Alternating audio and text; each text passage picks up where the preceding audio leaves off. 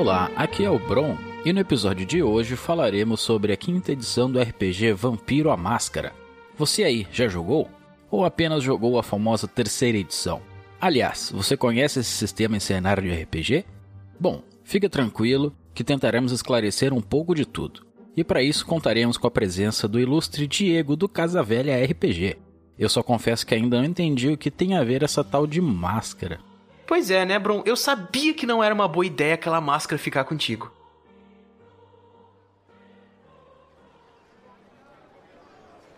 Certa vez, recebemos uma quest muito importante. Um certo lord da cidade estava querendo uma máscara lendária que havia sido perdida numa região pantanosa ao sul da cidade. Ele estava disposto a pagar uma generosa quantia de ouro. E não desperdiçando a oportunidade, lá estávamos nós, equipados, partindo para averiguar o tal pântano.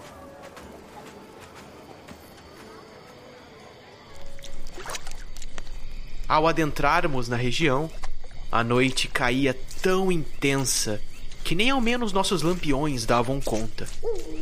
Não foi nada fácil vasculhar aquele lugar, mas Lusa, em sua forma felina, acabou achando o tal artefato. Uma estranha máscara de porcelana. Perdidos e tentando encontrar a trilha de volta, algo percorria as folhagens. De repente, um sujeito aparece em meio à escuridão. O cabelo comprido, roupas esfarrapadas e uma aparência um tanto selvagem. Presas protuberantes em sua face predatória e faminta. Movido por aquela situação tensa, comecei a tocar uns acordes. Então eu cantei.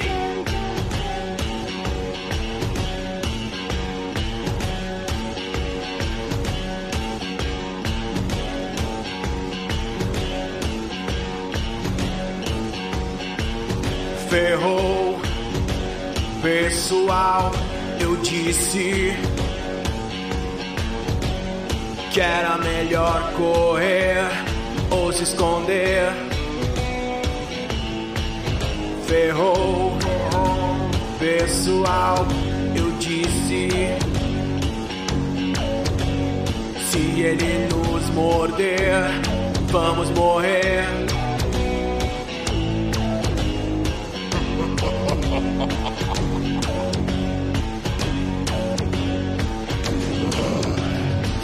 Ele não nos atacou, só conversou e nos ajudou a encontrar a trilha. Olha que maravilha!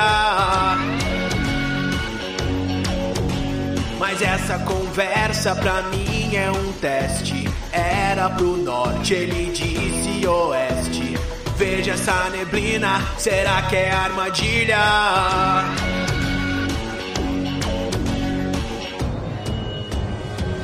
Então eu cantei.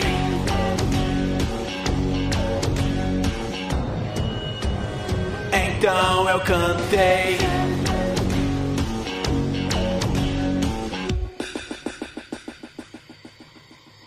O sujeito era um vampiro. Seu nome era Daigo, o Solitário. Ele habitava aquela região pantanosa e, desde que fugiu da cidade, usava uma casa velha como refúgio. Bastante amigável, nos alertou sobre a obscura sociedade vampírica, para então decidirmos: será que essa máscara valeria mesmo a pena? De acordo com ele, se quebrássemos ela, iríamos ser caçados até o nosso fim. Ao nos despedirmos, Daigo nos indicou um atalho. Uma caverna que se ligava às redes de esgoto do sul da cidade. E lá fomos nós, com todo cuidado.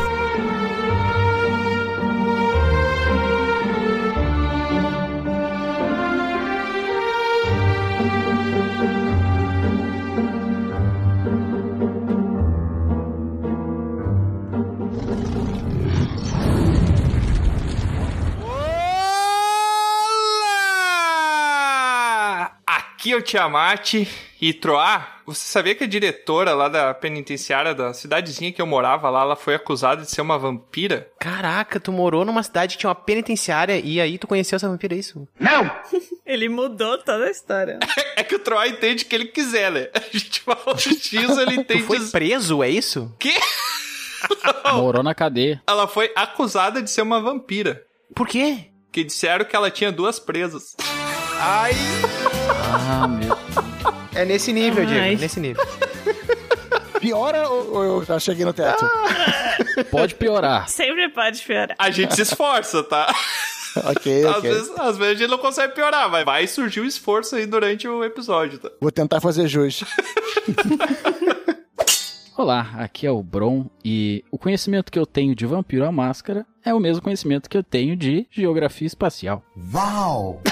Caraca. O que que tu conhece de geografia espacial? Eu nem sei se existe Geografia Espacial. Olha, pois é. Será que vampiros existem? É, tem muita gente que não sabe se vampiro. Como é que tu vai dizer que uma coisa é na direita e na esquerda, em cima e embaixo no espaço, né? Não tem como, né? É que Geografia não é estudo dos mapas. Não, mas e o mapa da galáxia? Eu nunca vi. É, eu também não.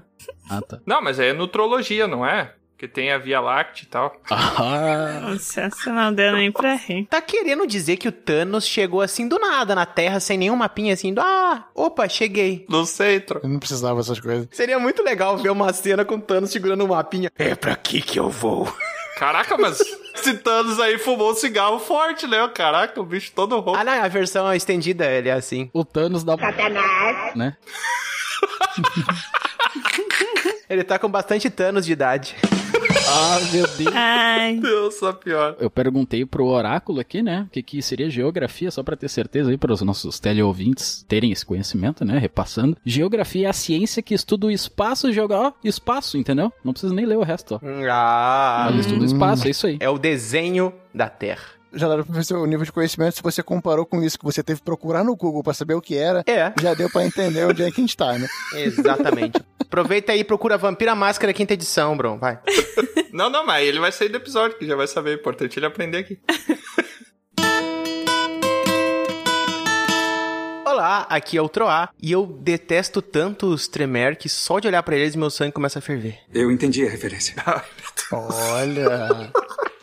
Não entendi. Ai, foi criativa, né, gente? É tu e o. Como é que é o nome do cantor, cara? Nossa, eu tô com branco muito grande hoje. O que canta Sandra Rosa. Erasmo Carlos. O quê? Não, o que canta Sandra Rosa. Sidney Magal, gente. Sidney Magal. É tu e o Sidney Magal com o sangue fervendo, né? Exatamente, é o maior Tremere da televisão brasileira. Pois é, tu falou em tremer, eu achei que fosse o tremendão. Caralho, que tremendão, cara. Eu tenho medo. Só quem é dos anos 60 aí vai conhecer a piada. E Erasmo Carlos, grande historiador. É. Um tremendo do historiador.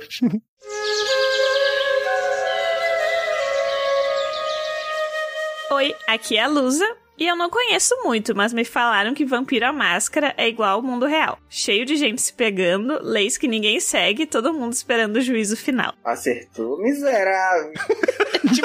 Ó, Você descreveu 2021, né? Exatamente. A gente tá descrevendo o mundo atual. Então é bem realista, assim, né? É bem realista, eu imagino. Aventureiras e aventureiros, vó no Bunnies e sejam bem-vindos a mais um Dragão Careca. E hoje a gente tá aqui com esse convidado muito especial, o Diego, fundador lá do Casa Velha RPG. Eu tenho certeza que você Ó. já ouviu falar do canal dele. Se não ouviu, agora é sua chance de procurar e conhecer. Além disso, ele é guitarrista, ele é RPGista, ele é ciclista, ele é violonista, ele é produtor musical, ele é técnico em química, ele é publicitário de formação, Nossa. ele é DJ, ele é videomaker, carol maker, maker. Maker, faker, saker. ele é maker. Faker. Faker, ele é um faker. Falando que ele é mentiroso, falso. Seja bem-vindo ao Dragão Careca, ô Diego. Pode te apresentar aí. Muito obrigado. Vou me apresentar dizendo que eu sou algumas dessas coisas aí. Descubra o que são depois. Outras foi só pra preencher, né, lá, né? Só pra dar uma... Eu sou algumas dessas. Fala galera, sou aqui o Diego lá do Casa Velha. Já fui muito bem apresentado aqui, inclusive com adjetivos além dos que eu merecia. Então, Ó. E é humilde também, olha aí, pessoal. humilde. Humilder. E é humilder. Videomaker e humilder. Bora! Hora do show!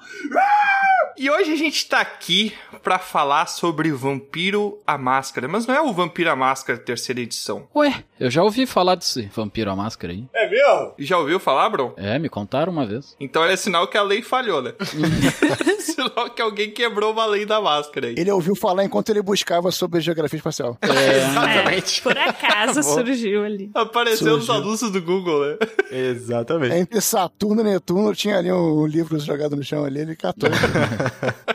Como eu estava dizendo, esse não é sobre a terceira edição. Se você quiser ouvir sobre a terceira edição, inclusive algumas experiências nossas e do Eduardo Spor, ele bateu esse papo com a gente lá no DC 66. Ah, onde a gente falou da terceira edição de Vampiro. Hoje a gente vai falar aqui com o Diego, a gente vai falar da quinta edição. Essa nova edição que foi lançada recentemente, não tem nem 30 anos que foi lançada. Porra! Tudo isso? Padrão vampiro é novo, né? Exatamente. essa. Tá correta a minha afirmação, não tá precisa.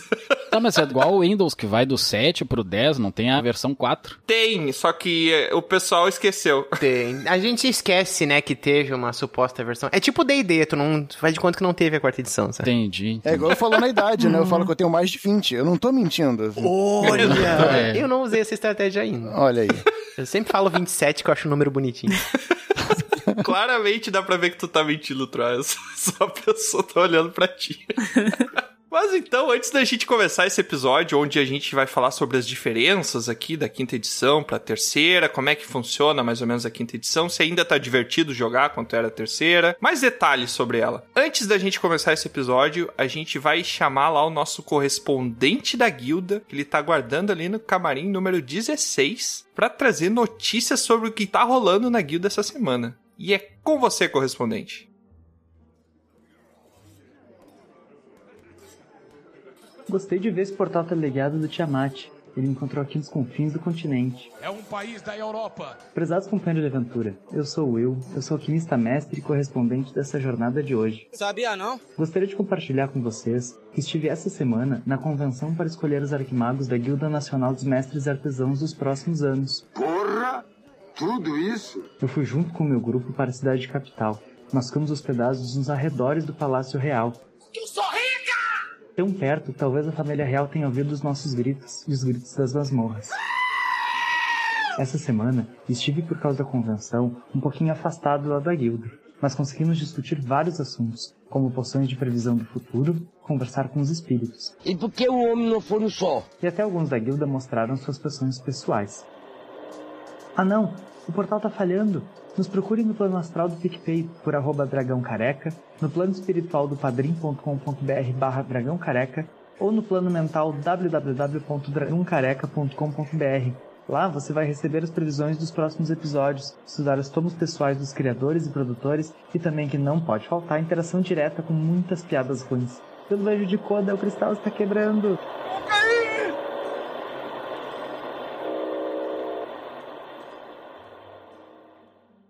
Ah, mas que mistério é esse, galerinha? É, acho que esse cara é meio vampiro, ele não se enxerga.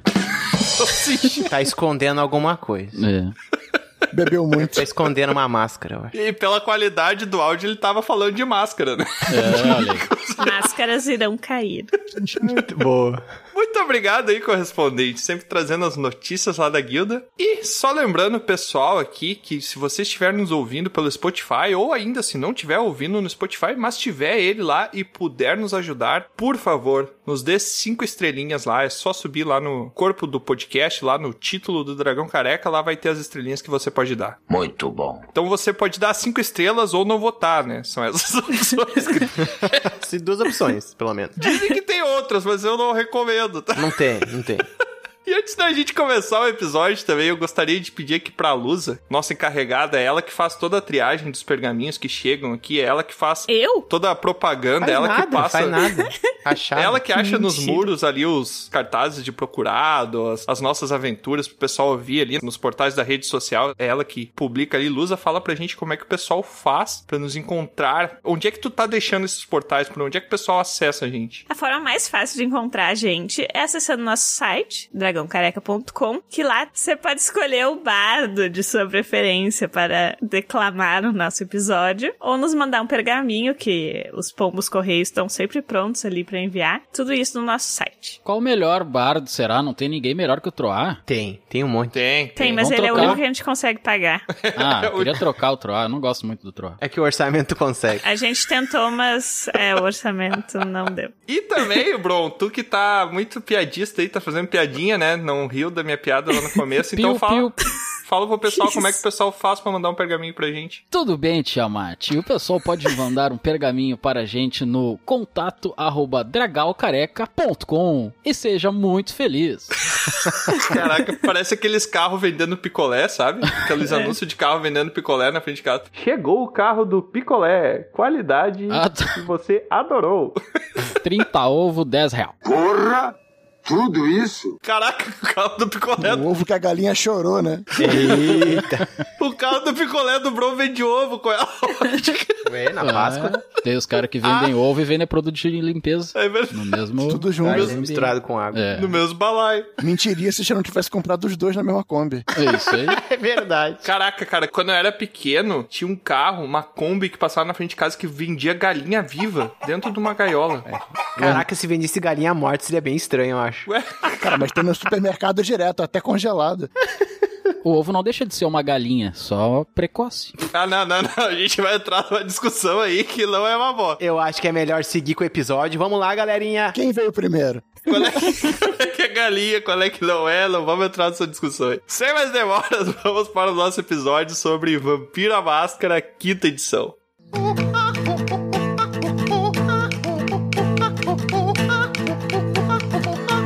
Mas já que a gente tá com o especialista aqui, né? Aproveitando que o resto é um bando de não sabe nada.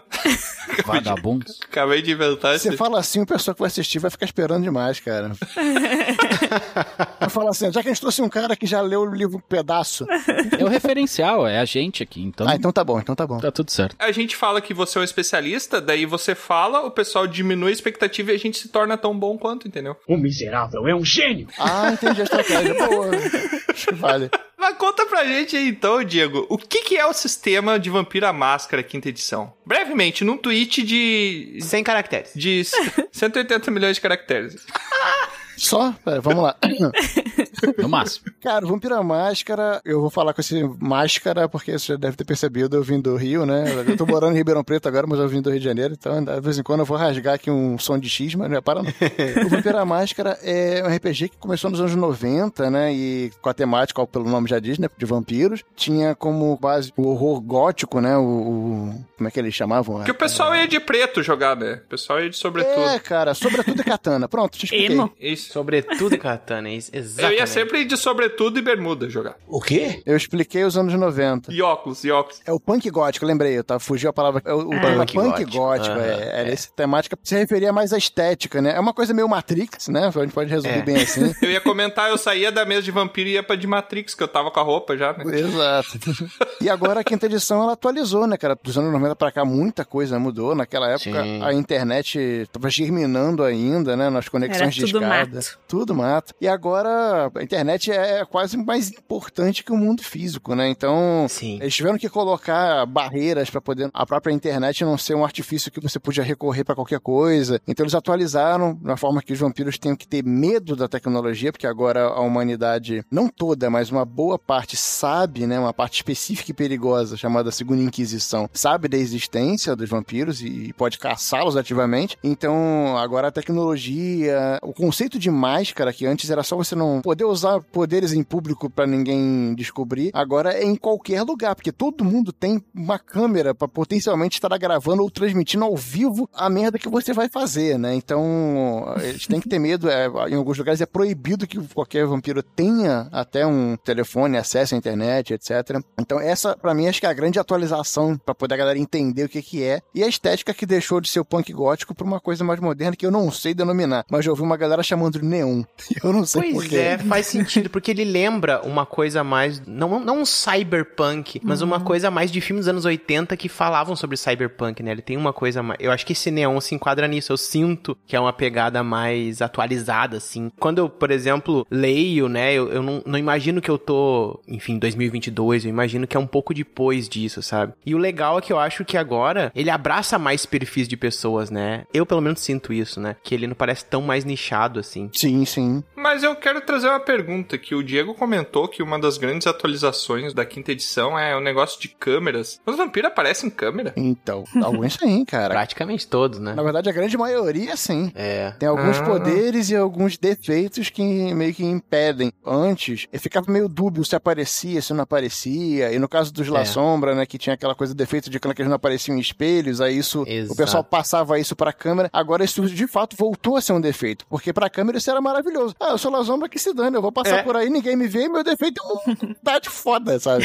É muito bom. Sim. Então agora não, ele não é que ele não apareça, ele aparece, só que de um jeito distorcido, bizarro, meio fantasmagórico. Que é pior É ainda. pior ainda, sabe? Então, tipo, eita, o que, que é isso aqui aparecendo aqui na câmera, sabe? Tipo, se tornou de fato um, um defeito. E os Nosferatu, né, sempre conhecidos por usar o poder, né, a disciplina de ofuscação, que permite que eles virtualmente, né, assim, bem dizer, passem despercebidos, passem invisíveis, vamos colocar assim, mas não é bem invisibilidade.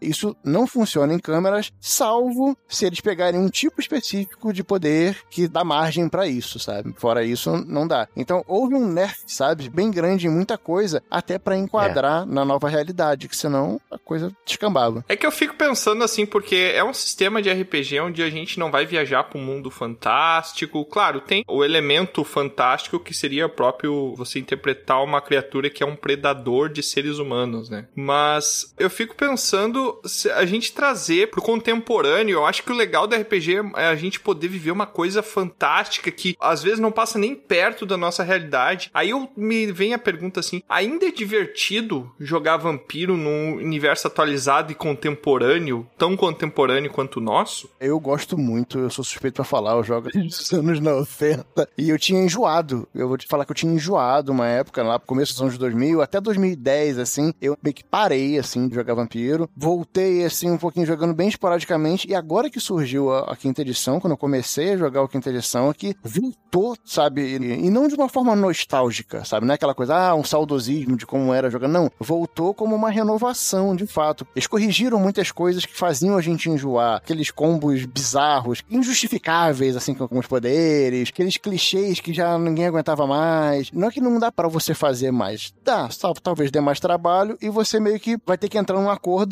de todo mundo na mesa aceitar aquilo pra aquilo acontecer. Você não vai fazer a revelia. Mas, ainda no meu lugar de suspeito pra falar, vou dar meu pitaco. Não enjoo de jogar o mundo moderno, porque por mais que você jogar uma coisa mais fantasiosa seja um escapismo, e a gente busque muitas vezes no RPG esse escapismo, montar no dragão e matar o não sei o quê. Não, não, não, não, longe. Não, não. O dragão, o dragão, os, os maus, os dragões maus. Ah, tá. Ah, tá. Só os cromáticos. É importante deixar claro, né? Deixar claro isso, perdão, perdão, aqui eu tô aqui, né? Desculpa, até cheguei pro lado aqui pra não tomar uma machadada aqui. É, bom, por mais que seja esse o escapismo mais óbvio, tem um escapismo muito bom que é você estar no nosso mundo sendo outra pessoa e tendo acesso a poderes, tendo acesso a coisas que de fato você não tem. Você não consegue Exato. correr o suficiente pra subir um prédio correndo, que nem um super-herói, ou passar despercebido numa multidão, ou, bom, alguns conseguem, mas é, tem certas coisas que você não conseguiria fazer ali, você consegue. E outra, do mesmo jeito que há prazer e há, há divertimento em assistir um filme de drama, em assistir um filme de horror, há Exato. esse mesmo divertimento em você interpretar e vivenciar esse tipo de temática também, né? Então, acho que é por isso que ele enjoa. É, o Diego falou uma coisa importante também, que é muito uma questão de perspectiva, né? Tu pode, a priori, pensar, ah, eu vou jogar um RPG fantasia porque eu quero descolar da minha realidade, eu quero ir cavalgar num cavalo alado e voar, eu quero encontrar um- criaturas, uma floresta, não sei o quê. Enfim, o medieval fantástico que a gente tá acostumado, né, a ver em filmes, enfim. Mas, por ser tão próximo da nossa realidade, o Vampiro à Máscara, ele traz uma realidade ainda mais suja, uma realidade mais obscura, né? Então, tem esse lado de testar a humanidade das pessoas. Claro, depende muito do tipo de aventura que tu vai jogar, depende muito da mesa, do que, que o narrador vai querer construir com os jogadores e tal, mas no geral, o vampiro tende a ser isso, né? Um universo obscuro que o tempo inteiro tá testando se tu vai se corromper a uma besta que tá te dominando por dentro. Então, ele é muito próximo dessas questões humanas que a gente tem mesmo de lidar com moral. Total. Né? Uma moral o tempo inteiro, né? Então, ele é muito próximo da realidade, muito perigosamente próximo da realidade, e por isso ele pode ser tão interessante. Estar nesse mundo, numa espécie de um, quase como se fosse um, uma versão mais maligna ainda desse mundo, né? E tu lidar com isso, o tempo inteiro lidando com É isso. com quase uma versão distópica, né? É quase uma versão É, distópica. exato. Se você insere que esse contexto vampírico é verdade, é uma coisa meio conspiração, que tem uma galera que controla as coisas, né, como marionetes e tal. E é incrível o quão o Vampiro à Máscara conseguiu criar uma mitologia, vamos pensar assim, né? Incrível! Ela tem fundamentos históricos, assim, que não é uma coisa assim que foi criado do nada. Ela tá relacionada com a realidade, então é muito engraçado como ela pode muitas vezes fazer sentido. Caraca, já pensou ser, sabe? Sim. É muito louco isso, quando tu começa a realmente criar umas teorias malucas, sabe? É muito legal isso. Sim, e o legal do Vampiro à Máscara é essa coisa de você tá vendo uma notícia no jornal ou ver uma foto de algum lugar, de alguma coisa meio bizarra que aconteceu no mundo e você fala, cara, tá aí o plot, né? Tipo, o tempo todo Exato. Tem um Isso. plot na tua cara, assim. Isso Gera coisa pra aventura. Isso, exatamente. Muito legal isso. Vocês estão querendo me dizer que quando vocês veem uma tragédia no jornal, vocês batem palma, é isso? Olha, É isso mesmo que eu tô vendo. Eu falei coisas bizarras. O narrador, ele tem esse lado vil, né, de se aproveitar da desgraça. É igual um jornalista, na real, né? Vai morrer. Ele vê a É. tragédia Exato. e usa ela pra seu favor. O abutre. Exato. Caraca, Obrigada. jornalistas. A luz é jornalista. Sindicato dos jornalistas mandando pergaminhos pra gente A agora. gente poderia dizer que, que narradores de Vampira Mágica são equivalentes a Nana Gouveia, né? Eles veem uma tragédia e vão posar. Ah, sim, vai lá tirar foto. Mas, ô Lusa, confessa aí, quantas vezes uma infelicidade de alguém não se tornou a tua felicidade numa manchete? Cara, isso é tão errado. Não. Mas aí não é ser jornalista, é ser fofoqueiro. Daí. Não é felicidade, é usar aquilo pro seu ganha-pão, né? Vamos ser claros. Exatamente. Não sei, nunca trabalhei na- nessa parte do jornalismo. O jornalismo é uma, uma fofoca remunerada. É isso. É isso aí. Eu até fazer um paralelo agora aqui, que eu, pegando o que o Tra falou ali, né? Dessa coisa de explorar a moral, explorar que o conceito de humanidade, você tá cada vez chafurdando mais, na merda mesmo, né? Chafurdando ali na, na sua bestialidade, né? Perdendo sua humanidade, deixando ela pra trás. Desde os primórdios, o, o Vampiro Mágico, ele tinha isso como proposta. Mas essa proposta está para vampiro como escrever textos de 140 caracteres está para o Twitter, sabe? Tipo, ninguém faz isso. Ninguém, exato. Todo mundo quer dar soco e levantar caminhão e...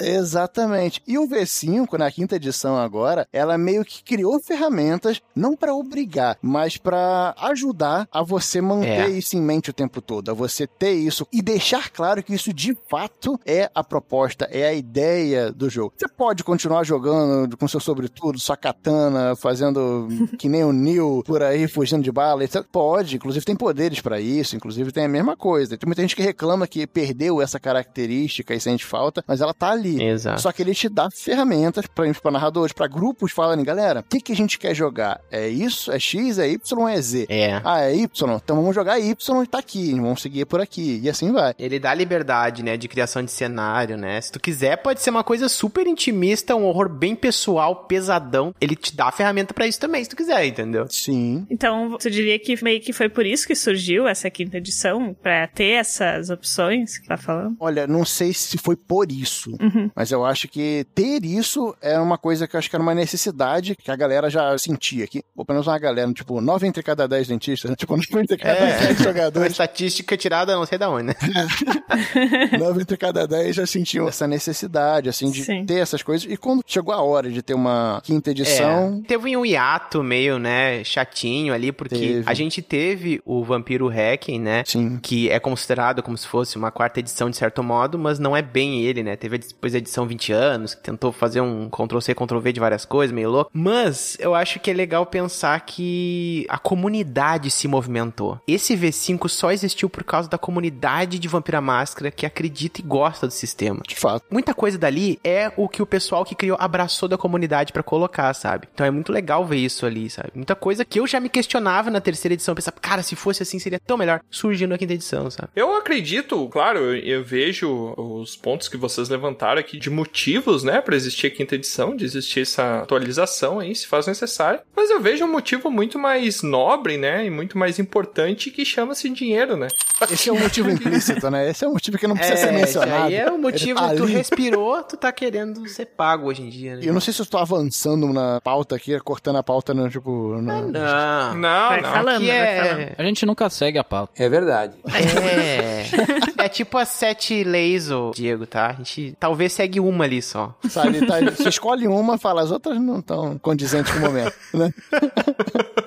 Não só essas atualizações de lore, né, de cenário, mas atualizações de regra, atualizações de mecânicas que É. revolucionaram, se tornam realmente uma mudança, eu diria da água pro vinho, eu posso dizer do vinho pro sangue, né, sabe, pra poder... Exato. Combate, principalmente, agradeço tudo isso. né? Nossa, tinha algumas coisas no Vampira terceira edição que eram muito frustrantes. É. Porque eu lembro que eu fiz um- uma certa crônica que eu joguei, foi bem frustrante, assim, pra mim, porque eu adoro jogar com o clã que é o clã dos Malcavianos. Eu não tô louco! É o meu Aham. clã preferido, assim. O meu primeiro clã que eu joguei que eu adorei foi o Tsimice. Até o Troá era o narrador. E depois eu joguei com o Malcaviano, que o Troá também foi o narrador, mas eu joguei com ele em outras crônicas. E daí na mesa tinha um personagem que o narrador permitiu fazer, do clã La Sombra, que ele, por motivo nenhum da lore dele, ele não gostava de Malcavianos. Ele não gostava do clã Malcavia. E ele me encontrou e, sem nenhum motivo especial, ele só me matou. Matou meu personagem na primeira sessão. Porque, em quesito de combate, de ficha e de atributos, ele era muito superior, ele tinha habilidades muito superiores a minha. Eu não tive a menor chance, sabe? E ele me matou sem, tipo, foi uma coisa totalmente. Não serviu pra alimentar um plot, não. Ele só cancelou meu personagem. Meu personagem deu um passo na rua e foi cancelado. Faleceu. E La Sombra na terceira edição, filho, era uma das coisas mais roubadas que existia. É. Então, Aqui, tipo, É. o nível 2 já, tu fazia aquilo, não tinha mais salvação nenhuma. E o player era combeiro ainda. É, tinha umas regras meio dúbias, assim, com a tradução meio duvidosa, que o pessoal pegava É. aquilo ali e falava, não, é desse jeito sim, tá escrito aqui, Exatamente. e vai. É assim. Sabe? Então, La Sombra era embaçado. Tipo, tinha muita forma de você combar mesmo, pegar ali uma, quase que uma falha na, na mecânica, né? E usar de má fé, vamos dizer assim, né? Pra poder combar e deixar, tinha uma coisa, um combo que tinha lá com rapidez e ambidestria e não sei o que, o famoso combo ali do Mickey Donald. Exato. Você podia fazer 500 ataques por ação e tal. Tinha umas É. disrupções, assim, que você podia cometer. Mas o La Sombra, ele, ele nascia combado, sabe? Aquele virado pra lua, assim. É, Aí... eu lembro que eu fiquei tão puto com a situação, fiquei tão frustrado que eu joguei de novo, na- entrei de novo na crônica. Daí eu entrei com a ficha do meu Tsimice, que ele era meio que um mentor que adotou o meu Malkavian. Isso fazia parte da lore fora do jogo, eu não criei só pra poder me vingar assim. E aí o meu Tsimice entrou e ele conseguiu bater de frente com o La Sombra desse meu amigo que jogava também. E ele conseguiu, não matou o La Sombra, não fez isso, até porque isso é uma das regras, né? De vampiro, não matar um outro comparsa vampírico. Só que eu consegui tornar o personagem de jogador inutilizável. É. Isso traz muito sobre quão saudável eram as mesas que eu jogava, né?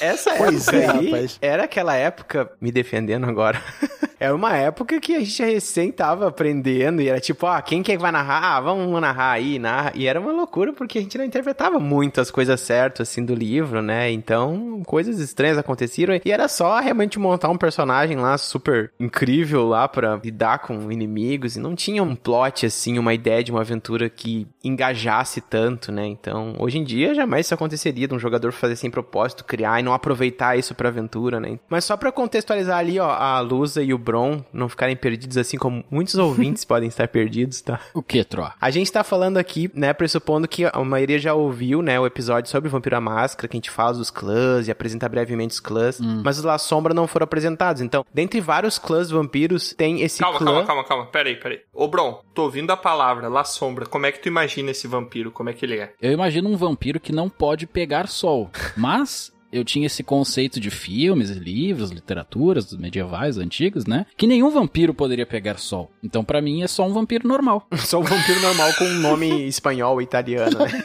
É, exatamente. El Vampiro.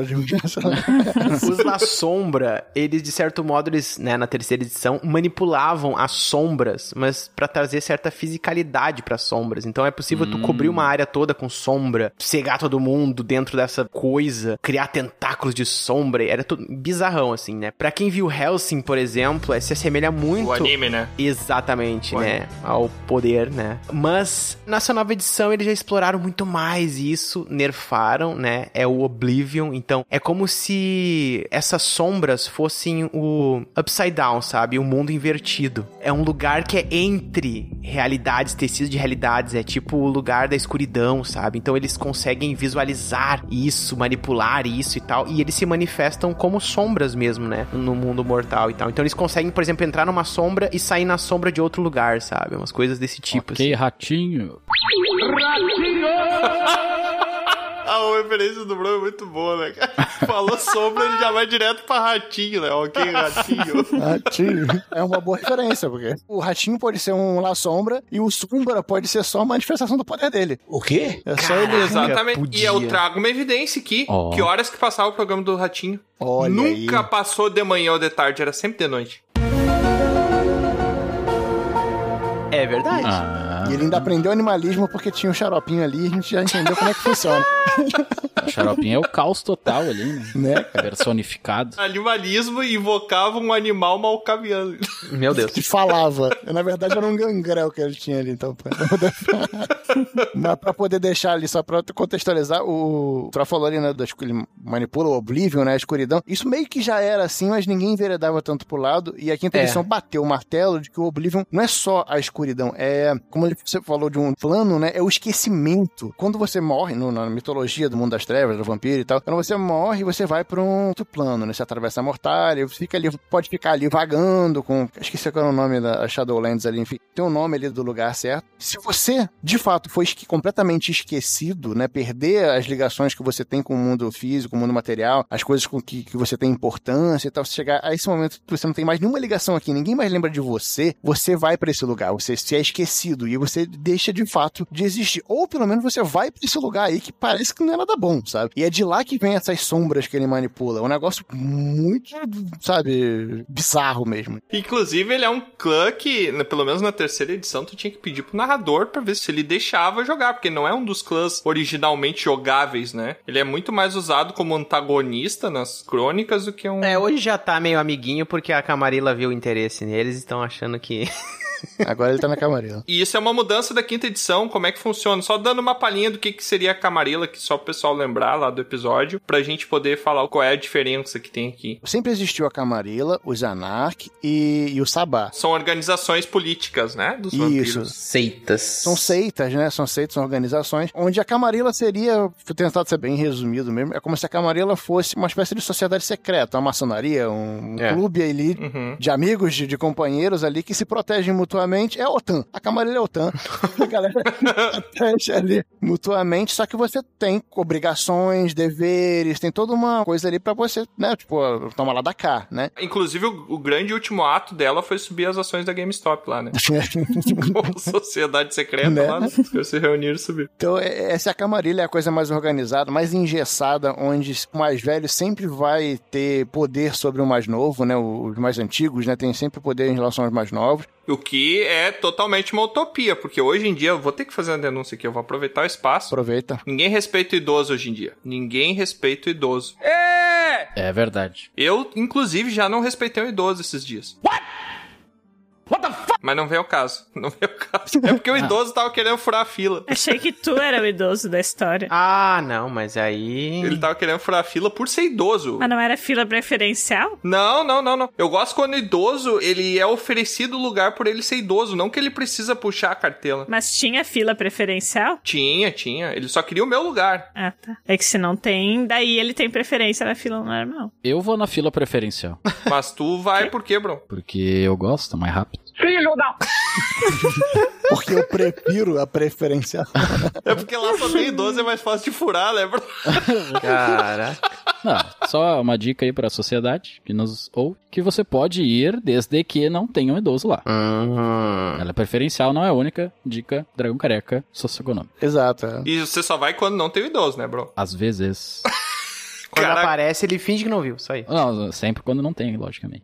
Porque eu respeito o idoso. Respeitem idosos. Ele elogia a senhorinha da idade pra ser minha filha e vai passar tanto, assim, não é mais idosa. Ah, ele ludibria o idoso. É assim que eu imagino que ele faz. É. Qual o seu nome? Ah, é Lourdes. Lourdes? Lourdes é o nome da minha mãe. Só que eu falei isso pra todo mundo. Mas tu tá entrando na fila do idoso ou tá fazendo as pazes com o super-homem? que é o meu nome da mãe. aí. Ah, é verdade. Que final horrível aquele, né? Deus. Mas, ô Diego, olha só, quando a gente fala de vampiro, é claro que a gente tá falando dessa criatura que se alimenta de sangue. Um sinteco gelado! E eu acho que essa coisa de se alimentar de sangue talvez foi uma das principais mudanças da quinta edição. O que, que tu teria pra falar sobre essa mudança? Gosta do que se tornou? O que pra você é hoje chupar um sangue? Quer dizer, opa, o que... Caraca. O que, que pra você hoje é chupar um sangue? Troar 2022. É, chupar é mais difícil hoje ou na terceira edição era mais difícil? É a maior putaria Essa pergunta fora de contexto era muito boa. Era meio gratuito na terceira edição, né? Hoje em dia tu tem que fazer um, né, um charme. Se tu chupar várias vezes, dá uma descraziazinha, de repente pode manipular ali, né? O... Chupar agora tá mais prazeroso, né, cara? Porque Que delícia, cara! É, exatamente. agora tem mais nuances pra serem exploradas, né? Você pode. Na terceira edição, todo vampiro era gordinho, né? Todo mundo era chupança brava. O quê? né? A quinta edição, ela deu um holofote, né? Ela deu destaque a coisas que sempre deveriam ter sido destaque, mas não tinham, eram deixadas de lado. E acho que a principal delas, na minha opinião, é a fome, que é a verdadeira maldição do vampiro é Uhum. ter, acho que a principal, né, ter que se alimentar de sangue. Os grandes problemas de ser vampiro acabavam sendo deixados de lado. Tipo, ah, você só pode andar à noite. Pra um bando de adolescentes dos anos 90 que só vivia de noite e cagava pra andar de dia. Isso não era problema. Aí, ah, você tem que se alimentar de sangue. Sendo que na mecânica da pista fala, se alimentou, me alimentei. Pronto, tá cheio. E dane-se, vambora, toca, bora jogar. Agora, a fome, ela é presente e ela é caótica. Você nunca sabe exatamente quando a fome vai te afetar. Quero avisar que a tripulação está com fome. Eu falo que agora, além da, de você ficar com 5 de fome, que é o máximo, e a partir dali da merda sério, você poder entrar em frenesi e etc., os pontos de fome que você mantém na ficha, a qualquer momento eles podem te deixar à mercê do que eu chamo de o Sérgio Malandro, né? Porque você faz uma rolagem ali. Caraca, pior exemplo possível. É, dependendo da disposição dos dados, você ouve aquele. Aí, aí, tipo, deu uma merda. A besta veio, assumiu. Exato. Ela assume por uma, duas ações e te deixa em maus lençóis. Isso, pra mim, é a principal mudança. Ou seja, Sérgio Malandro melhorou o vampiro. No, God, please, no! Você pode pegar essa frase e colocar como coach sobre mim. Ô, Diego, muito obrigado por arruinar as minhas agora rolagens com de fome. Caraca, eu vou imaginar o Sérgio Malandro agora. Na- nossa. Yeah, yeah! Ô, Bron, tu acha É. que se o Sérgio Malandro assumisse o controle do teu corpo por duas horas, tu acha que a tua vida teria volta ainda? Olha, Mesmo depois tu assumindo de volta? Pode fazer um transplante de narina? O quê? Eu acho que. É complicado, eu acredito que não. Totalmente perdido. Deixa eu só entender, o Sérgio Malandro fez um transplante de narina? Não, não, é que eu não posso explicar. O Bron é um bárbaro malcaviano, né? Deu pra ver que tipo, É. ele fala de um jeito que só outros malcavianos entendem a contento. Mas é isso, eu acho que a- essa mecânica de fome deu uma, agora um sentido de urgência, você tem que se alimentar. E pra suprir isso, eu acho que eles fizeram uma coisa muito bem feita, que agora você tem toda a mecânica de ressonância, ou seja, pessoas com Sim. humores diferentes te trazem qualidades de sangue diferentes, antes não tinha essa nuance pra você aproveitar. Agora, a potência do sangue, ela é algo importante, não tinha essa característica na terceira edição. Antes era só a idade, quanto mais baixa era a sua geração, quanto mais perto de Caim, mais forte era o teu sangue, ponto final, passa a regra, vai embora. Agora não. A geração continua sendo um fator determinante, mas agora eles trabalham em cima de um threshold ali, uma faixa de atuação ali, né, de sangue. Quanto mais velho você é, essa faixa de atuação ela vai ser mais alta. Pode chegar a uma potência de sangue maior e a tua potência de sangue mínima ainda é maior que a dos outros. Mas é possível um vampiro recém-criado, lento, cheirando a gente ainda, né, não sei cheirar cadáver, ele se dedicar, vamos dizer assim, ser bem ativo ali e evoluir a potência de sangue pra dar de frente com um vampiro mais velho, sabe? Salvas as devidas proporções. E é por isso que, no que a gente tava falando antes lá, que os Anak passaram a ser tão importante, a outra seita, né? Que faz frente à Camarilla agora. Uhum. Eles passaram a ser tão importantes na quinta edição, que eles acabavam sendo negligenciados nas outras edições. Eles eram por essa liberdade, essa coisa do mais velho ter que mandar, dominar, e eles terem que respeitar sempre ali. Ele falou: não, não é bem assim, isso cada um por si. Você tem que respeitar quem te respeita e quem tem cacife pra ser respeitado. Quem quer rir tem que fazer rir.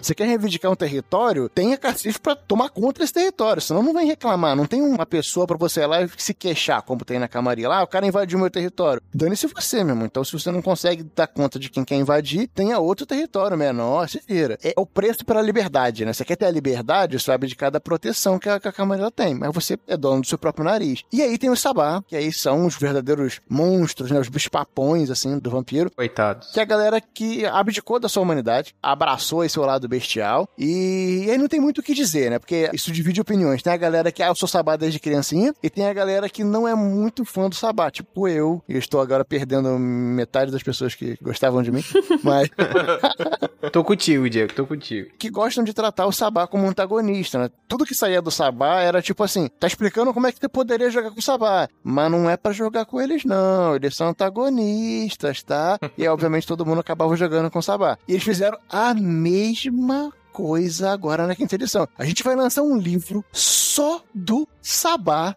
explicando como é que daria pra jogar com o Sabá, mas não dá, porque não é pra jogar. Exato. É assim que eles estão fazendo. Tipo, eu ainda não entendi. É muita sacanagem, né? Os clãs que são do Sabá, que são os que não deveriam jogar, têm as habilidades mais legais. Por exemplo, tem o, clã do Tsimisi, que são os vampiros russos lá, se eu bem me recordo, né? Eles, eles Uhum. têm uma origem russa. Escandinavo, Cara, né? É, eles têm vicissitude, que é uma habilidade que permite eles moldarem os ossos e a carne do corpo deles. E dos outros. Tanto quanto a dos outros. Então É, ele pode outros. fazer uma centopeia humana, se ele quiser. Ele pode pegar cinco humanos e colar um no outro só encostando um dedo neles. E tu acha que é divertido isso, Tiamat? I have you now. não, não foi, foi um mau exemplo. Foi um mau exemplo. O que eu fico impressionado é com sabás serem vampiros, porque a última vez que o sabá se deparou com o morcego deu problema, né? Pois é, cara. Não foi por engano. Dizem que foi por engano. Ele achou que era de brinquedo, né? É verdade, Achei que era de brinquedo, né? Quando começou a chorar, não é.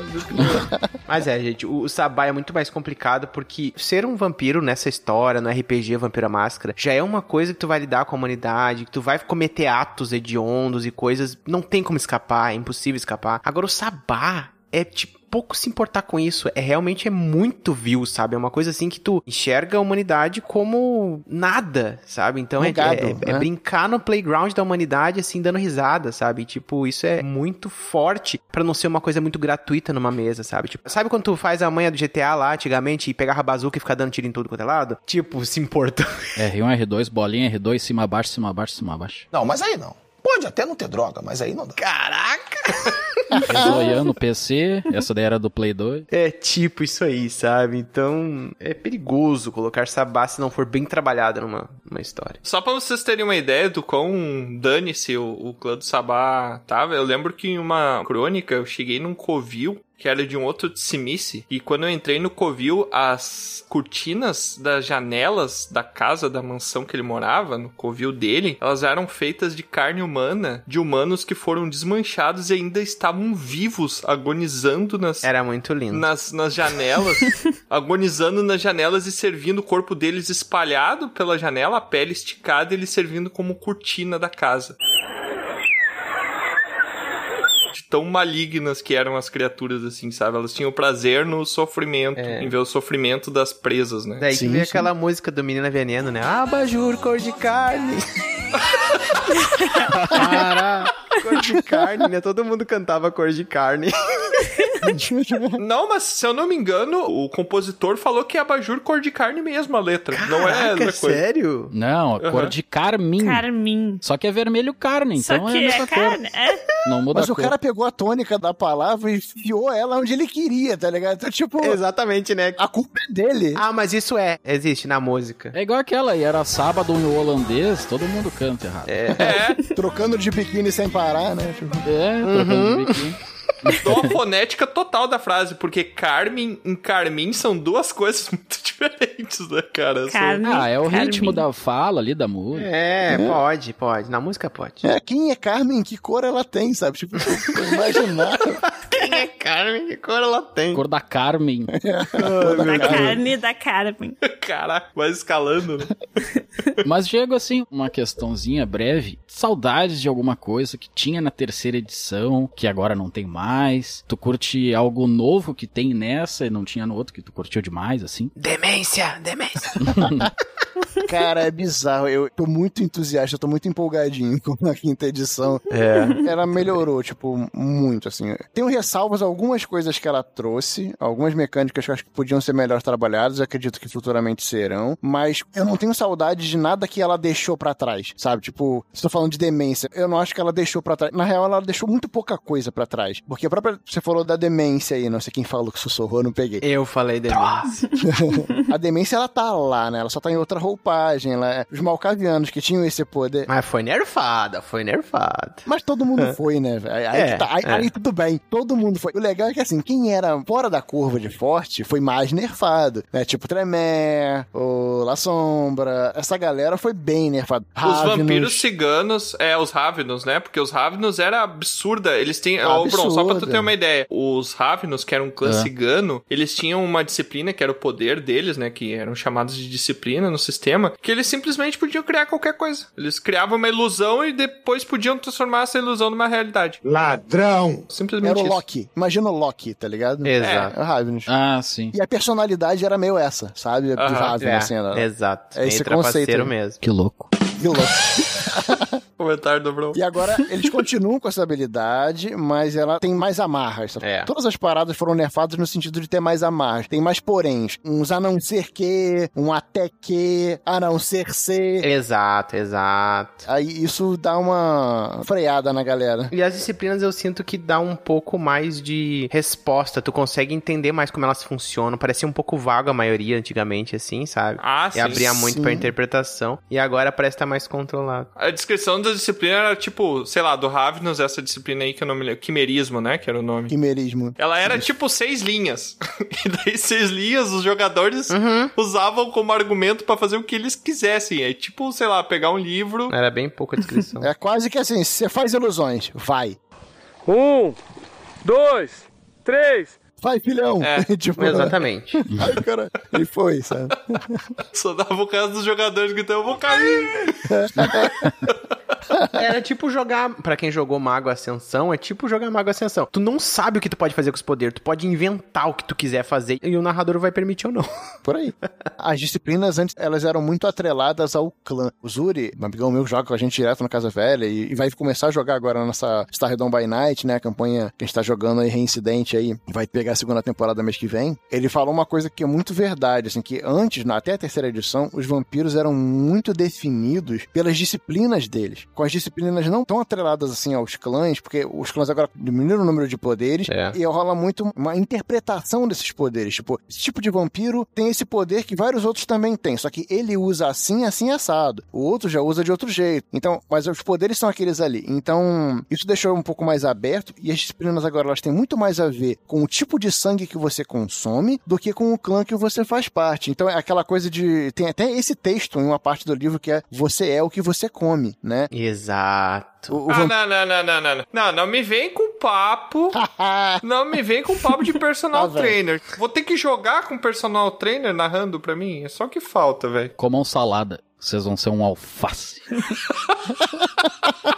o vampiro vegano. Isso tem tudo a ver com o que o Diego falou, porque olha só, antigamente, sangue era tudo igual pros vampiros na terceira edição, né? Chegava a ser chato, ah, vou lá tomar um sangue. Então era uma coisa muito monótona. Aí o que que acontece? É igual cerveja hoje em dia. Imagina só que hoje tu pode dizer assim, hum, esse sangue aqui é meio pale ale. Ah, esse pilsenzinho aqui, né, é mais de boa assim pra iniciar a noite. Um apa. Cara, você explodiu minha cabeça agora. Eu já sei como explicar ressonância pra galera agora. tipo, caraca, perfeito. Antes tudo era Pilsen de milho, né? Tipo, Exato. Exato. Agora tem pipa, POE, agora tem essa escolha ali. Eu tenho uma sobrinha minha que ela, inclusive, brigou com a mãe por causa disso. Ela queria botar um piercing. Eu não estou suportando mais. o Pilsen dela refletiu a luz do sol. Pilsen no mamilo. Aí a mãe falou, ipa! Ai, mais um foi contagiado. Too late, too late. Bem-vindo agora ao Dragão Careca. Você está oficialmente aceito. obrigado, obrigado. Eu ia dizer ainda que o pai falou, ah, pá. Mas deixa pra lá. Cara, mas eu já vi que tu tá totalmente seduzido aí pela quinta edição, né? Que pra ti é a melhor coisa que já surgiu desde esse começo da semana, né? Que é um pouco antes, né? Eu tô, eu assumo minha fanboyzice de V5, cara, eu assumo. Eu quero saber se teus colegas jogadores que narram e que jogam contigo, o que que eles estão achando? A comunidade curtiu? A comunidade aceitou? Ou tá todo mundo falando, ah, no meu tempo que era bom, terceira edição, vamos voltar pra lá como... Até porque, pelo que você falou, essa edição desvalorizou ainda mais os idosos, né? Então, eu quero saber se o pessoal que virou idoso aceitou ela ou tá querendo a terceira de volta. Cara, não dá pra agradar todo mundo, né? De qualquer maneira. É. E tem uma galera, sim, que tem um rage forte, assim. Parte dessa galera é a galera que, tipo, não quer nem tentar. Olhou a capa já não gostou da capa, sabe? Exato. Isso surgiu principalmente porque, como demorou a tradução, era uma coisa muito esperada. Né? Essa quinta edição era uma coisa muito esperada, o hype para ela ficou muito forte. Chegou a versão em inglês e demorou a chegar em português. Então, parte desse rage eu até entendo de uma galera que não tinha acesso ao conteúdo em língua inglesa, né, em outros idiomas, e acabou, sabe, na força do recalque, o recalque justificável até, tá? Tô sendo bem sincero, porque é hum. aquele recalque que a galera vai ficando mastigada, que a galera tem acesso, já começa a jogar, já começa a narrar, já começa a trazer, e você tá ali, você quer, você faz? Não gostei, acho uma merda. Porcaria! Eu odiei essa versão, porque é uma defesa, né? Não tô dizendo que todo mundo que odeia é isso, tem a galera que leu já em inglês inglês, já leu quando traduziu, tá aí, já não gostou, olhou e falou: não, odeio isso aqui, não gostei mesmo. Tem uma galera forte. Mas eu não vejo essa galera sendo tão barulhenta quanto a galera que rasga elogios, sabe? Sendo sincero. E eu faço parte lá dos grupos do Facebook, que são meio numerosos, jogo com uma galera, faço conteúdo no canal, então eu vejo o feedback do que a galera vai comentando. E o que eu mais vejo é a galera conhecendo a quinta edição através da gente, através dos jogos, e tecendo elogios, sabe? Então eu acho que tem sim a galera que tem seu reis, que não gosta por motivos ok, mas tem muita gente que nem quis tocar na parada, sabe? Que nem quis chegar perto do sistema, mesmo depois de traduzido, porque já tinha colocado ele na caixinha do não gosta. Sempre é. tem pessoal com. Sim. Tem dificuldade com coisas novas, né? E mudanças, com sim, o que já sim. tá acostumado. O que é uma pena, porque eu penso assim, ó, o pessoal teve tanto cuidado em fazer uma coisa não uma ideia fixa. Ele é quase como uma espécie de caixa de ferramenta, mesmo sendo um sistema fechado, né? É uma caixa de ferramentas. Tu quer deixar mais narrativista, ele te dá opções para isso. Tu quer tirar algumas coisas, tu quer desmontar isso para deixar mais simples, tu pode tirar. Tu quer, sabe? Então é bem legal, é bem manipulável. É, a regra de combate é o espírito errado que você tá falando, a regra de combate. Ela não deixa nesse nível assim de explicação, mas você consegue interpretar, você leu ali, você vai entender o que eu tô falando. Né? Praticamente três níveis de onde você pode chafurdar, né? Na regra. Exato. Você pode desde o 1, 2, 3, que ele fala que em três rodadas resolve tudo. Exato. Você pode fazer no modo padrão que ele te fornece e você pode fazer muito próximo de como era antigamente. Então, é, um modo mais avançado, exato. Então, tipo, é total uma caixa de ferramentas. Eu concordo plenamente com você. E agora, Diego, da tua perspectiva como jogador, né? Qual o clã que tu prefere e qual que tu, assim, quer passar longe, não quer nem saber? Cara, difícil essa pergunta, cara. eu, historicamente, eu sou uma pessoa de gostos moderados, sabe? Tipo, dificilmente eu tenho um preferido e um preterido, assim. Sim. É. é dificilmente eu vou odiar um filme, como dificilmente eu vou falar esse é o filme da minha vida, sabe? É difícil. Mas eu vou tentar, porque clãs eu já... Pensa como jogador, não pensa como narrador. Exato. É. Também por narrar muito o jogo, você acaba, né? Exato, é difícil. Você divide melhor as opiniões. Mas enfim, há muito tempo que o meu clã preferido eu posso dizer que é o Gangrel. Uh. Porque eu joguei muito pouco. Às vezes que eu joguei, gostei, mas joguei de Gangrel. Mas eu tive experiências mais recentes até com o V5, que a gente eu joguei de Nosferatu, joguei de outros clãs. E eu gostei bastante de jogar de Nosferatu também. Então eu diria que hoje tem esses dois clãs. Gangrel, quase que por nostalgia, que é meu preferido já há muito tempo. Mas eu tenho nutrido um gosto muito legal por jogar de Nosferatu. Acho um clã muito. que tem um potencial narrativo absurdo. Eles são os verdadeiros amaldiçoados, assim. Então, quando você quer chafurdar na lama do vampiro, é o Nosferatu que você escolhe. O Gangrel é quando você quer soltar a franga, o corvo, a coruja, o cachorro, o lobo. Você soltar isso é. tudo, você joga de Gangrel. e que eu menos gosto, eu diria com ressalvas. Ventro. Mas eu diria que isso que é o salubre. ah, puxou um salubre. Porque nossa. você falar no ponto de vista de jogador, né? É. Ele é um clã é, dos mais difíceis de se jogar, né? Tipo, Nosferatu é pra você chafurdar na lama, o salubre é pra você virar um anjo. Morar dentro dela. o seu sangue é mais gostosinho do que de todo mundo. Tem poucos de você, então tu não tem com quem contar. Nenhum aceita é sua chaparia, sabe? É teu território. Tu é sozinho no mundo. Se tu quiser se esconder, tu tem que viver de boné né? Porque tu tem um terceiro olho na testa. Qualquer coisa que tu é. não fazer, você abre esse olho e sangra pra ele. Que merda, hein? Todo dia tem uma merda. Então, tipo, cara, é- o negócio é- é muito injogável, tá ligado? É. Mas é um clã que é muito legal, tem potencial, principalmente como NPC. É, em aventura, assim, colocar um salubre é muito legal. É muito maneiro. Eu narrei uma aventura que eu coloquei, o nome foi. é, Agora esqueci o nome que eu dei, mas é tipo carga O preciosa. terceiro olho. O terceiro. the Eye of the Beholder.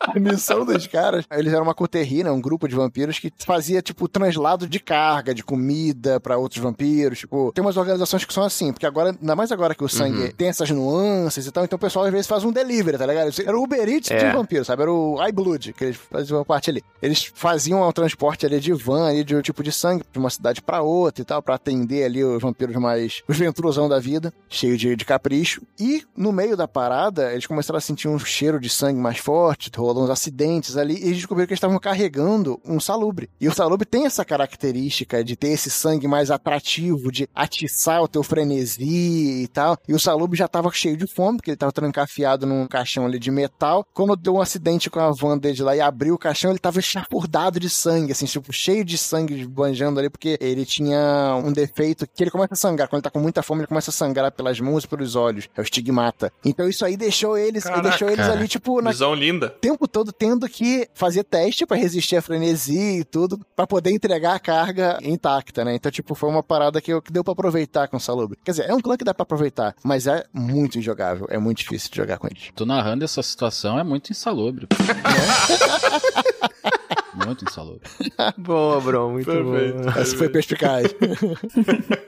Mas, ô, Diego, fala um pouco como narrador agora, né? De cenários e tipo de ambientação que tu curte. Eu sei que tu tem a Gotham, né? Que é um cenário que tu cria, assim, pra esse universo de vampiro, que é bem conhecido também. Mas que mais estilo de jogo? Tu curte uma coisa mais, assim, de horror pessoal nos cenários? Ou uma coisa mais focada em um épico dentro disso, né? Ou, de repente, uma coisa mais de investigação focado nisso? O que, que mais te atrai dentro desse cenário? Eu gosto muito de narrar cenas de ação, mas eu falo que cenas de ação pra mim é quando eu uso o meu processador no overclock, porque eu quero passar a urgência da cena, eu quero passar a velocidade que as coisas acontecem. Então eu fico narrando e, aí eu apresso o cara pra poder Exato. agir logo e eu parece E que, que não é esperado, né? Não tem como é. se preparar pra algo. Exato, e eu saio cansado, sabe? Então, tipo, tem seus É. prós e seus contras. Mas em Vampiro, eu tenho experienciado, eu tenho trazido mais coisas mais relacionadas entre os dramas entre os personagens. E isso parte Uhum. principalmente do princípio que agora tem uma coisa muito legal que eles trazem como, quase como uma regra, que é o mapa de relacionamento. Ah, e tem os pilares, né? É, você já começa o jogo já sabendo qual é a relação que você tem com os outros membros do grupo. Isso é muito legal. Todo mundo tem seus pilares, que são exemplos que você tem de mortais em que você se inspira pra não escorregar no tobogã da bestialidade, sabe? E esquecer a tua humanidade pra lá. Então a galera que você olha e fala, ah, então é assim que é ser humano. Você tem que se importar com a pessoa que você tem que dar bom dia pro porteiro. É claro. Então, conheço mais vampiros aí que não conseguem ser Pois é. humanidade. Então, tipo, os pilares e o mapa de relacionamento deixam o terreno muito propício pra esse tipo de jogo, em que você vai narrar e a galera vai estar muito uma relação interpessoal deles ali, Uhum. e o cenário, a cidade, a corte da Camarilla, os anarcas, as tretas que estão acontecendo, acaba sendo meio que o pano de fundo às vezes, sabe? Então eu tenho curtido muito isso. Assim tem sido Sim. com o cenário de Starridão. Já em Gotham, já que você mencionou Gotham, que explicando o que que é, é um cenário que começou antes do canal existir, eu narrei ele pra galera offline mesmo, presencial, nem foi pra vampiro, e depois eu trouxe pro canal, porque já tava estabelecido, já tinha mapa, eu usava um mapa no jogo do Batman lá, que tinha um mapa de Gotham, e por isso que o nome acabou ficando Gotham mesmo, mas não tinha o Batman, não tinha o Coringa, não tinha ninguém assim, mas é uma cidade perfeita pra jogos mais trevosos assim, porque o clima de Gotham, aquela coisa gótica, aquela é perfeito pra coisas assim, né? À toa que escalaram Tim Burton pra fazer o primeiro filme na época e tal.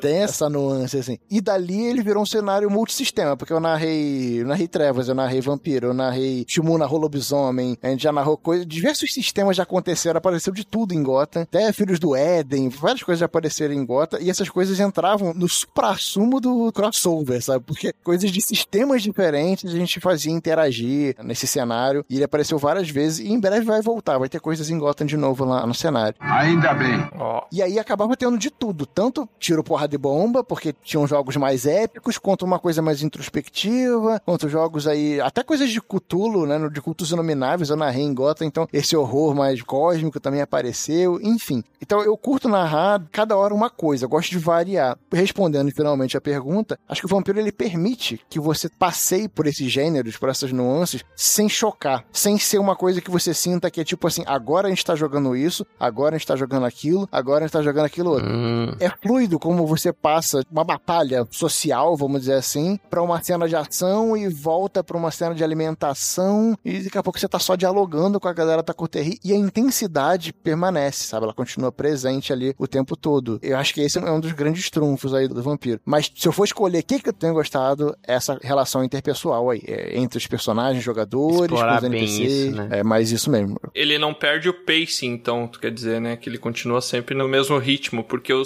sentia que na terceira edição, eu gosto bastante de interpretação, mas eu sentia que ficava um pouquinho mais chato o É. jogo quando eu chegava lá no, em algum ponto da Camarilla lá, que basicamente era só diálogo, É. diálogo, diálogo. Eu não conseguia. Uma coisa que eu gosto muito é improvisar em situações adversas. E eu não tinha muito isso, era mais conversar, conversar, conversar, mais ou menos escolher um lado pra ficar, fazer isso, fazer aquilo. Mas eu gostava mesmo quando a gente ia pra missão, que tinha que fazer alguma coisa e tal. E daí que eu sentia que rolava aquela adrenalina, assim, que eu não tinha muito dentro da parte da Camarilla. O que quer dizer que o pessoal conseguiu meio que resolver isso, conseguiu deixar as coisas mais simétricas no quesito de pacing da crônica, né? Sim, antes você não tinha tantas ferramentas para, por exemplo, um embate social. Uhum. Agora, o embate Exatamente. social, ele tem praticamente as mesmas regras do embate físico. Tu pode dar dano na força de vontade. Caraca, Exato, é tipo isso. Você xinga a mãe do amiguinho, sabe? Tipo, ele perde força de vontade. É tipo isso. sabe?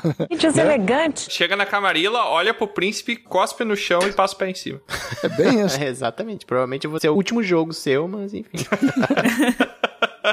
E é claro, vai chegar em jogo de corte, você vai pra uma situação de Elísio, de Camarilla, aquela coisa meio, meio posa, todo mundo ali no castelinho, ali vai, vamos fazer blá blá blá blá blá blá. Vai ter muito diálogo. Mas aí que tá. Se os jogadores não são dessa vibe, se é mais da tua vibe que você tá falando, o narrador ele tem ferramenta agora pra transformar esse blá blá blá numa porradaria generalizada de palavras, tá ligado? Sim. Tipo, agora, sabe aquela coisa do palavras machucam? É um tabefe moral. Você vai dar uns tabefes morais com a luva, só com a luvinha bater assim.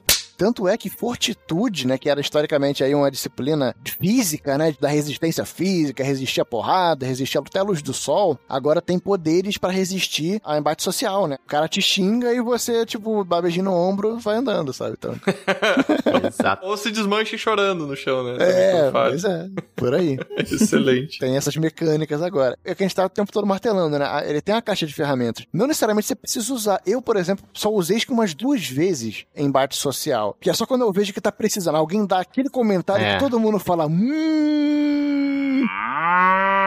Aí eu falo, então rola, que isso aí foi venenoso. Ou um NPC fala pra desmoralizar, fala pra deixar o cara no chão ali, e você pode entrar em frenesi, né? Esse descontrole, ele é penalizado ali, né? Caraca. Você entrar em frenesi no lugar de Elísio, por exemplo, se você agride alguém, tu pode ser condenado, tá? Pode entrar numa lista vermelha ali porque você entrou em frenesi, matou alguém só porque o cara, sei lá, te levou ao, ao limite, sabe? Te humilhou. Só que o cara fez a piada. É. Sem querer depois- fazer qualquer referência aí a que rolou. O cara faz uma piada, dá um tapão na cara. É. Então, pode rolar isso. Então, é perigoso, né? Porque tem uma besta dentro de você, então, e, e ela te descontrola. E pior, tem uma besta que nasce abraçada com o Sérgio Malandro. Eu vou fazer questão de lembrar isso aqui. Não, eu já tava esquecendo, Diego. Obrigado. Tava esquecendo, só veio aquele barulhinho no fundo da mente assim. Yeah, yeah, yeah, yeah. Glu. Só se fufu. Vi que você comentou das sessões aí que vai ter, que vai rolar. Pro pessoal conseguir acompanhar isso, passa os teus contatos aí, como é que o pessoal faz pra te encontrar. Claro, vai estar aqui na descrição do episódio os links, mas faz o teu jabá e conta pro pessoal como é que o pessoal faz pra conseguir acompanhar essas crônicas, conseguir acompanhar o teu trabalho lá na Twitch, na, no YouTube, como é que o pessoal faz? A forma mais simples de você encontrar a gente é colocando barra ou arroba Casa Velha RPG em qualquer dos veículos aí, né? Ou cai no canal de vocês ou cai numa imobiliária, né? É tipo isso. Seminovos. Tem um restaurante, acho que é aí pelo sul, cara. Acho que tem um restaurante que é o Casa Velha, restaurante Casa Velha. Eu vi esses dias aí no site. Caraca. Você pode acabar entrando com alguma culinária que te agrade. Mas se você colocar aí barra Casa Velha RPG no Instagram, no Twitter, no YouTube, principalmente, que é onde a gente faz nossos jogos. A gente começou pela Twitch, mas a gente largou porque a gente ficava fazendo dupla transmissão e isso dá zica o tempo todo. Ah, sim. A gente resolveu escolher um só. A gente tinha que escolher Twitch ou YouTube. E a gente acabava sempre postando os vídeos depois no YouTube. A gente falou, ah, vamos ficar pelo YouTube mesmo, porque o vídeo já fica aqui, depois já tá postado e vambora, vamos que vamos. Então a gente foi uma, uma escolha assim. E hoje a gente tá só no YouTube. Mas se você quiser bater papo com a gente, saber da agenda, você pode seguir pelo Twitter, pelo Instagram, são os veículos que a gente usa mais. Facebook também, mas quem usa Facebook hoje em dia, né? Ninguém. Tem pouca gente Tá usando. voltando o Orkut aí, inclusive, hein? Olha aí, daqui a pouco a gente faz. Eita. Daqui a Comunidade. pouco a gente cria o Orkut aí também. E se você quiser bater um papo comigo, especificamente, quer trocar uma ideia, Telefone. OnlyFans, OnlyFans. Ai, que delícia! tiver a intenção, de repente, de jogar uma mesa de aluguel, que eu tenho feito uns trabalhos aí de mesa de aluguel, tá fazendo uns jabazinho aqui já. Como é que funciona a mesa de aluguel? Você leva na casa da pessoa, ela almoça, janta e te devolve. É isso aí. Eu levo a mesa. essas de desmontar, geralmente essas de desmontar. Frete por conta do cliente. Dobrável, né? Dobrável. Tem essas de plástico que já levam até o guarda-sol, cara. Que Ah, você já coloca ali. Pai. Ó, Nossa, meu. Aquelas vermelhas de boteco, da Brahma. Né? Que escrito Brahma, é. Tá boa. É. As melhores que tem. A melhor que tem é a de metalzinho, né? Aquela que faz barulho. Porque... É, eu não sei o que você tá fazendo em cima da mesa pra fazer tanto barulho, mas cada um com seus fetiches, né? É bem por aí. Se for o caso, se você quiser uma mesa da Brahma pra eu levar pra você de aluguel, você bate um papo lá comigo pelo Instagram, que é o Diego Casavelha RPG. A gente bate um papo lá por DM e fala sobre RPG, fala sobre vampiro, fala sobre o conteúdo do Casa Velha, se quiser. E de repente a gente cola uma mesinha aí pra gente jogar. Muito bom. Olha aí.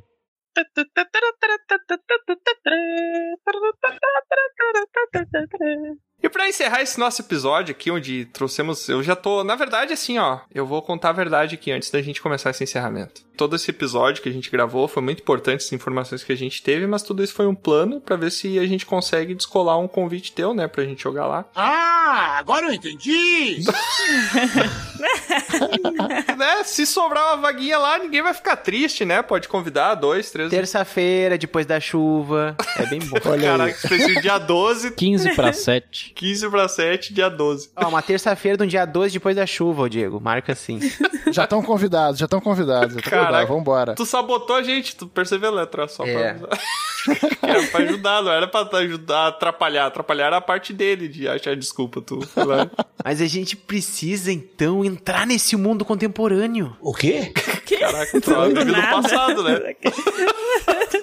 Do nada. Eles vão entrar num portal e estarão convidados aí pra, Exatamente. pra essa mesa. Na Austrália já, é, já tá acontecendo. Na Austrália já é realidade. Olha, Boa. Mas já que a gente vai se preparar, então, pra essa mesa, eu acho importante a gente começar a pensar nos nossos personagens, né? Pois é. Se a gente puder transportar a nossa personalidade pra dentro do mundo do vampiro, pra viver outras vidas como criaturas vampíricas, como é que seriam as versões vampíricas dos nossos personagens aqui? Um monte de bosta. Pô, tô curioso. Olha, eu como um bom bardo, não podia deixar de ser o melhor clã já feito, que é o historiador, né, gente? Ai, Olha. nossa, clã chato pra caramba, velho.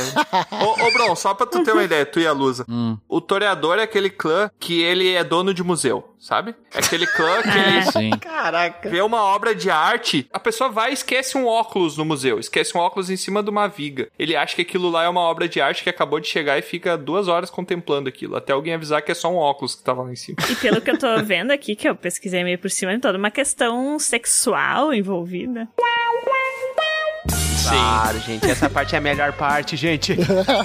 O Troy é todo sexual, vocês já notaram? Não, mas eu, como É. gosto muito do Malcaviano também, eu Ele sempre tenta, boto um pouquinho de Malcaviano no meu historiador, entendeu? Porque eu parto do conceito que todo personagem vampiro à máscara tem uma perturbação. Todos eles têm uma perturbação, não é só os malcavianos. Então tu só tem que entender qual é que é, sabe? E aí que tá, né? Os historiadores, eles são muito interessantes se você levar pra esse lado também. Tá, mas eu acho que o nosso maior desafio aqui, ô Troy, tu já sabe como é que funciona o vampiro, mas o Bron e a Lusa não sabem. Eu acho que o nosso maior desafio aqui é tentar definir pra eles como é, que eles seriam um personagem vampiro. Exato. Agora eu De quero ver. forma quero ver. justa. Ô, Bron, diz uma coisa que tu gosta e uma coisa que tu não gosta. De vampiro ou da vida? Da vida Da de vida. vampiro. Eu não gosto de, de trânsito. Opa! De trânsito eu não gosto. Já sei. Não já. pode ser Bruhá. E o que eu gosto, eu gosto de. de batata. Caraca. Gosta mais de estudar. Ele vai ser um com ingerir comida. Pronto, tá feito o personagem. Não, ele não gosta de trânsito. Bruhá, qual é o símbolo do Bruhá? Uma moto, um carro possante. Que moto? Ele não da gosta. onde? Não. O não, Bruhá ele tem celeridade, tem rapidez, ele não precisa de carro, ele só vai. Precisa de carro. É. Ó, rapidez me serve. Eu acho que o Bron seria melhor com o Gangrel, cara. Que ele é meio animal, assim. É, eu, eu é não meio sei se tu besta, sabe, mas o besta. Bron, ele tem uma relação com os antepassados indígenas. Vamos falar certinho agora? Antepassados, os antepassados. Antepassados. Ele tem um antepassado indígena, o Diego. Então ele se comunica. É o antepassado que chegou antes, né? O antecipassado, que ele tava antecipado. Né? Tava antecipado. Eu acho que Gangrel se encaixa mais, hein? Olha aí. Pois é, o Gangrel, Bron, só pra tu ter noção, é um clã que ele é o mais parecido possível de um vampiro virar um lobisomem. Ele tem formas animais, que ele Ah. Ganha alguns traços animais. É, mas de acordo com o meu conhecimento de Crepúsculo, vampiros e lobisomens não, não se misturam. Ah, é, sim. meu conhecimento de Skyrim, tu poderia escolher ou um ou outro, não podia ser os dois. É. Exatamente. Mas tem a rixa entre os vampiros e os lobisomens também. Mas o Gangrel, ele é o mais próximo de uma natureza selvagem, entendeu? Sim, sim. Ele é aquele vampiro que prefere ficar numa floresta. que- Andar de Harley Davidson. Exatamente. Mais solitário. E o nosso bárbaro, o, o Diego, ele tem um problema que ele é tipo um narcolepso Não consegue, né? pós-combate. Ele sempre dorme. Narcolepso. Narcolépsico. É, isso aí. Pós-combate. E aí, como o Gangrel, ele já pode, pá, entrar na terra, porque eles conseguem entrar na terra e já fica safe, Boa. tá ligado? Tá fechado. É isso aí. Assim ele comunga com os antepassados dele. Ele Exatamente. Exatamente. Mas e aí o ofício, né? Tipo, o que, que conceito ele vai ser? Porque aquele é um bárbaro, né? O que, que ele vai ser lá? Um, um gangrel o quê? Um gangrão de clube de motoqueiro, assim, que, que Pô, é- tu gosta Ah. de motos? Não, ele não gosta de trânsito, Diego. É, não dá pra ser. Mas moto é a melhor coisa pro trânsito. Não, mas é que a moto ajuda a reduzir o tempo no trânsito, entendeu? Eu posso estar fazendo zigue-zague nos carros. Mas pode ser um Exatamente. gangrel pedestre também. Ele desvia do trânsito. Isso. Ciclista, gangrel ciclista. Melhor coisa, pega a bicicleta da Sonja. Ou então um gangrel que se transforma em coruja ou corvo, alguma coisa assim, e pô, desse trânsito, ele vai voando. Gangrel transformista. O quê? Sabe o que, que eu acho que o Bron podia ser? O Bron podia ser o primeiro gangrel. Ele tá com aquela roupa toda de couro, toda preta, as calças meio rasgadas, assim. Ah, mas aí é outra coisa, isso aí é... De... Calma, calma. E ele tá com a jaqueta Meia-noite. com aquelas costuras, assim, que ele pertence a uma gangue de motociclista. Só que ele só anda a pé. Todo lugar que ele tem que ir tem uma missão pra ir, todo mundo vai de carro, ele chega a pé. É uma característica dele. Ele chega sempre no final Muito da bom. missão. Muito bom, muito bom, muito bom. Pode É ser, isso aí. pode ser. O motoqueiro a pé. Tá, e eu e E eu. a luz? E a luz? A luz é uma druida, né? Ela podia ser um gangrel também, mas eu acho que não. Tem que falar uma coisa que tu gosta e uma coisa que tu não gosta. Essa é a regra que a gente acabou de inventar. Eu gosto da natureza e animais. Uhum. E eu não Ó. gosto de gente insistente que fica insistindo as coisas. Ah, então ela pode ser Nosferato. eu pensei em Nosferatu Oh. também. O Nosferatu com a sua matilha de cães e seus... Nossa. O animalismo. Ô, Lu, não procura aí no oráculo o que, que significa o Nosferatu, não, tá? Deixa assim. Mas é o clã que mais consegue mexer aí com os animaizinhos nesse nível aí. é. Exatamente. Mas só que são os animaizinhos não muito da floresta, geralmente são os de esgoto. É. Não, não, não. tudo Pera aí, ô Diego. Esses animais são os mais da floresta possíveis, porque eles são da floresta de pedra. Ah, verdade. Você tem um ponto. Lusa, você gosta... Você gosta dos insetos, Lusa? Sim, eu gosto de todos. Olha só, você pode inclusive fazer eles morarem dentro de você, se você quiser. Vários insetos. Agora parece que piorou. Ai, que agradável. Caraca. Tem umas lombrigas morando dentro de mim. Deve dar uma comichão, assim, né? Tipo aquele marimbondinho. Falei, oi, não, É. rapaz, não. Oi, oi. Deve ser estranho, mas é um poder muito maneiro, cara, como é viva. É, pode. Eu não entendo, nunca se trata tentando convencer ou tá tentando encontro, porque os argumentos são os piores possíveis. Pois é. Eu tentei ser mais sutil, mas ele foi embora. É, né? É verdade. Os Ravenos, eles também têm animalismo e eles têm uma predisposição com animais do tipo corvo e raposa. Eles têm até bônus pra esse tipo de animal. Fechou. Fechou? Rapo- A tem luz uma é- raposa, a maçã. Ela tem uma raposa, é um raveno. Olha aí. Ela gosta do chulé da raposa. É verdade, ela gosta. É verdade. E por mais que ela não possa conjurar, de repente, um animal de grande porte, um tigre, ela pode fazer uma ilusão de um. Ah. É, tá É verdade. feita. Tá ótimo. A Lu, eu já vi ela tratando o pessoal da guilda lá, ela gosta muito de iludir. Então tá certo, sim. Ó, que mentira. Não, e o pior é que a Lusa tem problema com mentira, ela vai ser um rávido que não consegue mentir, ó. Olha, Imagina a Lusa, né? A cigana Lusa, ela é cartomante, ela vai lá ler as cartas, né? Aí chega o, o cliente pra ela, ou a vítima, chega, ah, eu quero saber o meu futuro. Daí a Lusa olha pra carta, um enforcado. tá, e o que que isso quer dizer? Eu não sei. Caraca, Só tô aqui que pra informar. Não, não sei o que significa. Só que tu vai ter que mudar o teu nome, Lusa. Por quê? Tu vai ter que se chamar Sandra Rosa Madalena. Bora, culpado! Eu acho justo. Então o Bro, ele é um gangrel que anda a pé. A Luz é uma Ravenous que não mente. Tá. O Troá, eu acho que o Troá tá muito fácil dele, porque ele já escolheu. Ah, eu quero ser uma caviar, então, vou mudar. Não, não, pera, não. Não? Tá, não tá tão Ah, então fácil. tá. Deixa o Malcaviano, libera o clã. aí tu ferrou o Tiamat, que eu tenho certeza que ele vai. Não, o Tiamat vai ter que ser um Tsimice. O cara é um draconiano louco, cheio de espinho é rosto. verdade, hein? Que eu dissemiço É molda o corpo, né? Daí eu tenho. É, rapaz. Inclusive, eles são chamados de dragões. Os dragões, é, são chamados dragões. E qual é a minha peculiaridade? Qual é o meu ofício? Tem algum que seja incomodar os outros? Que isso, mano? Não incomoda Que é o ninguém. mais chato aí. Tu pode ser um Tsimice alterofilista. O quê? Caraca, olha, olha o tamanho do meu braço, Troll. Não tem nada aqui. O cara nem consegue caminhar na rua. O cara não consegue nem caminhar direito. Mas... Não consegue subir um lance de escada e passa mal. Não, mas tu vai conseguir, tu vai conseguir. mas por que do nada alterofilista? Eu quero entender o. Não sei, sei lá. Ah, tá. Açougueiro, quem sabe, então. Por que açougueiro? Esse é molda carne, né? Você fala, isso aqui é filé mignon, e era sem, mas parece. Caraca, vender carne, né? Açougueiro vai vendendo carne, molda tudo, pega o. E você pode fazer abajur também, né? Como você disse. Só tava falando, né? Perfeito. E eu fiquei com o quê? É, eu acho. Ah, o Troá, toreador. É, eu acho que eu. Não sei, não, cara. Cara, pode ser um ventru, só porque ele não gosta. Ai, eu não. O Troá tem total cara de Ventru. Ele tenta resolver tudo no diálogo. E ele tenta ser um personagem extremamente político. Ele gosta da sensação de controle que ele tem na, situação. Olha, críticas. Tanto é que, se você pegar os especiais de RPG, o Troá é sempre o que vai na frente tentando resolver a situação e desmaia logo em seguida. Com certeza não é o Ventruito. Normalmente piora a situação. Não, ele é o político, né? Ele é o político, o personagem político. E qual que seria o ofício do Troá? Pô, aí tu pegou pesado. O né? de um bardo vai ser o quê? Vai ser um. Um Ventru que tenta resolver tudo com música. Caraca. Tá tendo uma briga no meio da camarela com o Troá, puxa o violão e começa. Eu posso ser um maestro. Controlar várias pessoas, olha só. Ah, Olha aí. Não, não, não, não. Não, tá tendo uma crise, eu já imaginei aqui tudo. Tá tendo uma crise na Camarilla, no meio da Camarilla, assim, na reunião. Pessoal brigando. Chega o Troy e começa a tocar Legião Urbana. O pessoal se reúne tudo na volta da, da fogueira. Aí tem que usar muita dominação pra fazer a galera não ir embora, mano. Caraca.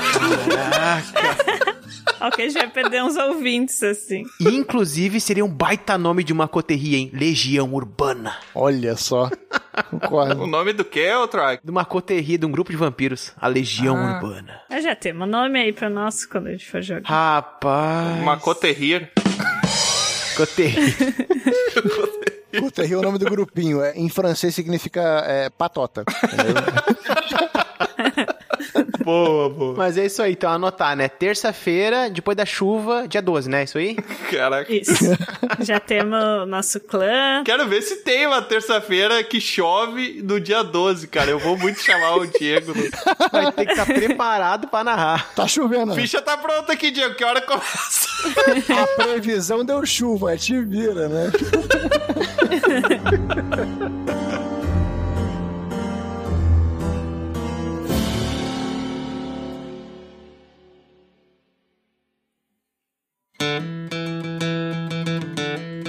É, mais uma aventura chega ao fim. Mas é claro que não para por aqui.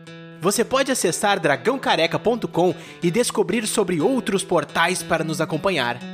E se você quiser fazer parte da nossa guilda, fica aqui o convite do bardo. Acesse PicPay ou padrim.com.br e busque por Dragão Careca. Seu apoio será muito bem-vindo.